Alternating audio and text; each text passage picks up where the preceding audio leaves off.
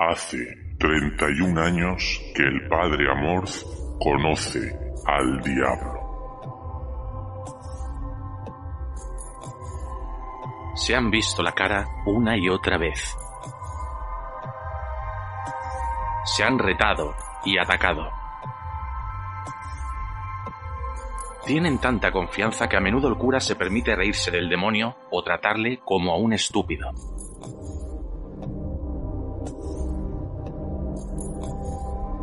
Pero algo debe de unirlos. Si hasta pasan juntos el 91 cumpleaños del religioso.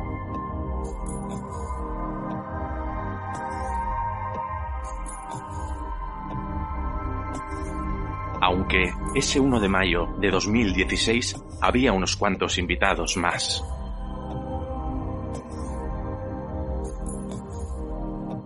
Cristina, ante todo, la joven a la que el exorcista jefe de Roma, fallecido entre tanto el pasado septiembre, tenía que tratar de liberar. Su numerosa familia, presente para apoyar a la mujer, y William Friedkin, el hombre sin el que esta historia no se conocería. Ni mucho menos se vería en la pantalla, en el Festival de Venecia. Resulta que el director de El Exorcista, clásico del cine de miedo de 1973, ha regresado al mismo tema 45 años después, pero con un documental. The Devil and Father Amorth. Porque esta vez el exorcismo es real.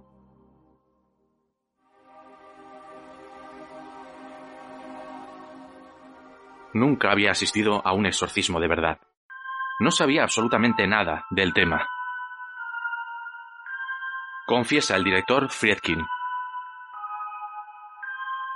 Aprovechó la novela de William Peter Blatty, que se inspiraba en un caso de 1949, para rodar todo un clásico. La película El Exorcista. En este documental no hay espacio para el vómito verde o cabezas que giran 360 grados. Solo permanece la banda sonora, que resuena antes de acceder a la sala. Y algunos recuerdos que el director rememora ante la cámara sobre su obra de culto en el arranque del nuevo documental. El nonagenario padre Gabriel Amor había visto la película de El Exorcista. Dijo que los efectos especiales le parecían exagerados. Pero le había encantado. ¿Cómo surgió la idea? El cineasta se encontraba en Italia. Le pidió un encuentro al religioso. El padre Gabriel aceptó la propuesta. William le planteó la idea de filmar un exorcismo. Nunca antes el Vaticano lo había autorizado. Amorth se lo pensó dos días y accedió. El 1 de mayo llevaría a cabo su novena sesión con Cristina. Friedkin podría ir con ciertas condiciones. Solo. Sin equipo ni luces. Con una cámara portable. Eso hice, explica el director. En la introducción del documental se comenta que unas 500.000 personas al año en Italia recurrirán a los exorcistas. Cristina, la joven que dice estar poseída, aclara que tiene un mal espiritual. El experimentado padre Amor coloca su mano sobre la frente de la chica. Esparce agua santa.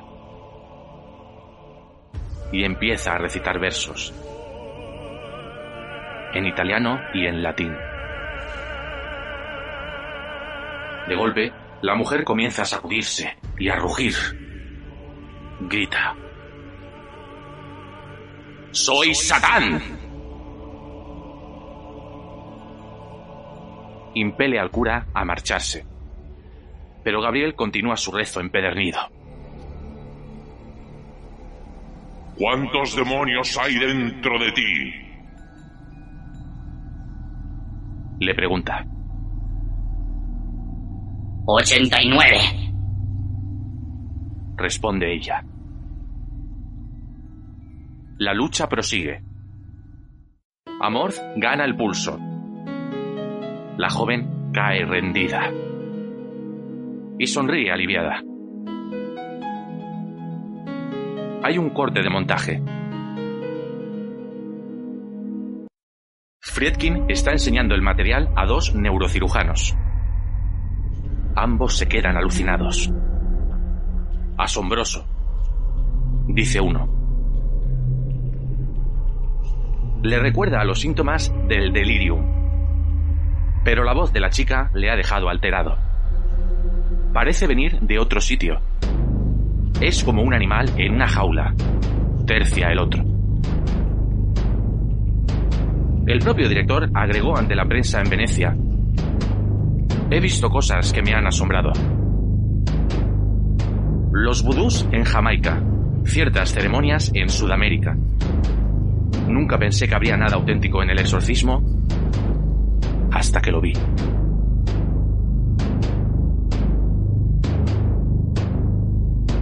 Vuelve el exorcista a la mostra de cine de Venecia.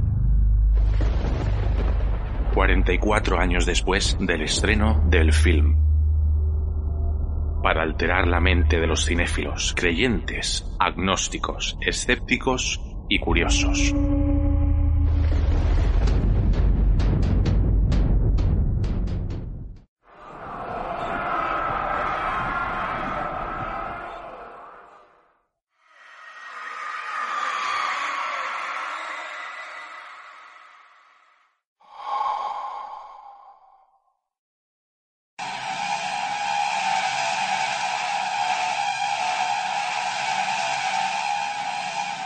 Pasemos a comentar pormenorizadamente la situación. El sacerdote Gabriel Amorth es el exorcista más famoso del mundo. Es el fundador de la Asociación Internacional de Exorcistas. En sus 30 años de servicio ha practicado más de 70.000 conjuros. Falleció en el año 2016 a los 91 años. Dejó como legado numerosos libros, programas y material relacionados con la materia. Cinco meses antes de su defunción, el 5 de abril, fue cuando recibió en su casa romana al director Friedkin. Cristina es una joven de 30 años. Es de un pueblo de la región central de Lacio, su apariencia es mundana y tranquila. Pero durante la sesión y el inicio del rito se transforma física y mentalmente.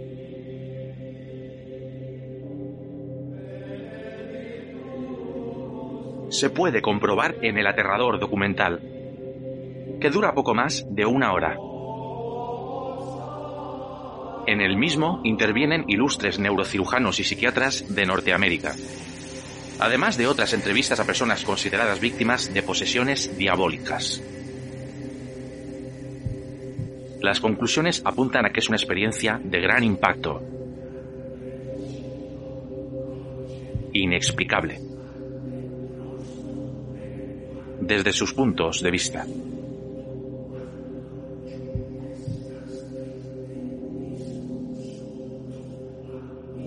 Los antecedentes. La película de El Exorcista. Se rodó en el año 1973. Se basaba en un caso real. La historia de Robbie. Un niño. Todavía vive en el anonimato. Nació en 1935 Su calvario comenzó en 1949. Empezó a escuchar voces, y arañazos bajo el suelo. Que fueron a más. Su familia era protestante. El caso llegó a manos del padre católico Albert Hughes, un párroco.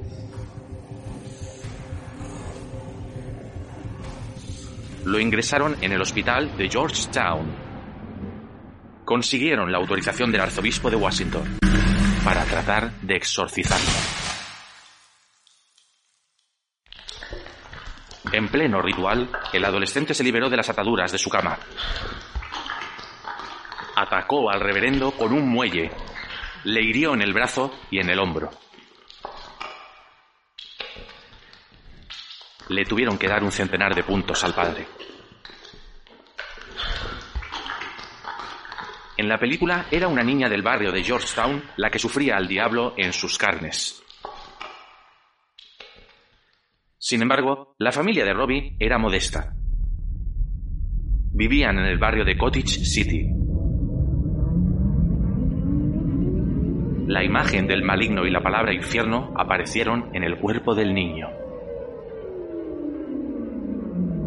Eso relató el padre Pounder en sus sesiones.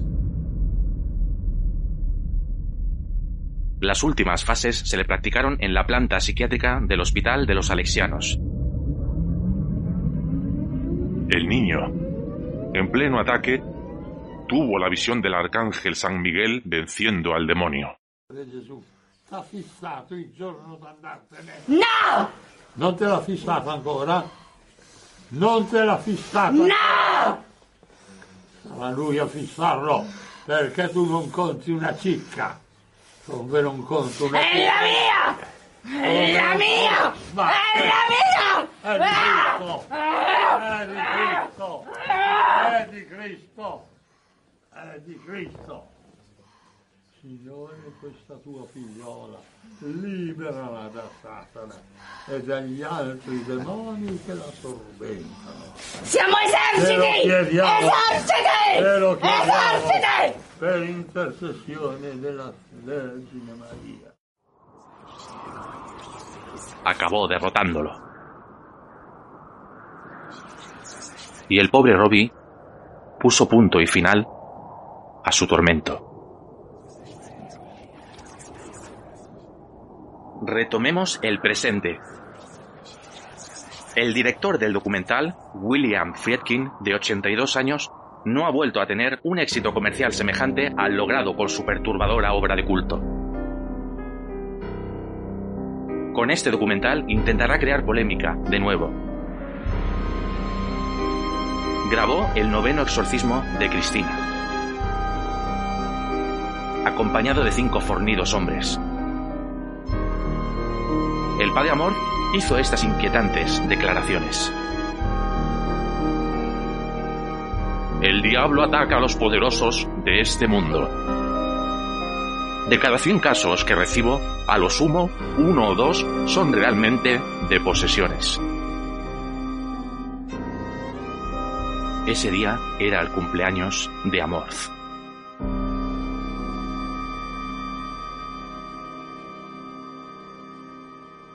Averiguó que la aflicción de Cristina venía de una maldición que le había proferido la novia de su hermano, que era miembro de un poderoso culto demoníaco. Para iniciar la sesión, el padre invocó a San José, al Padre Pío y a la Santísima Virgen. Durante una larga secuencia de 15 minutos se pueden apreciar las siguientes alteraciones en el cuerpo de Cristina.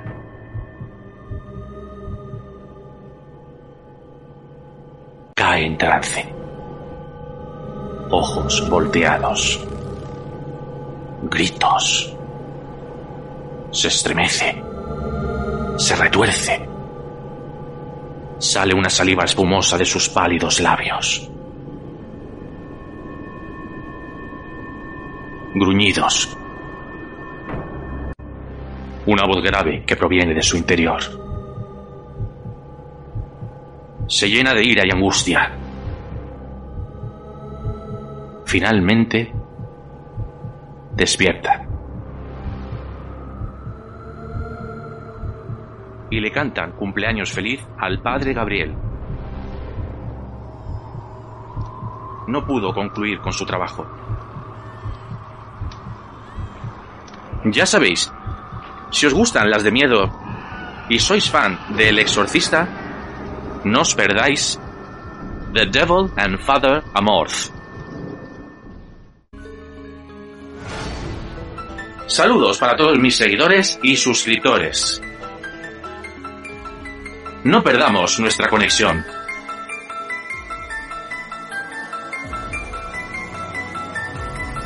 Hasta el próximo vídeo.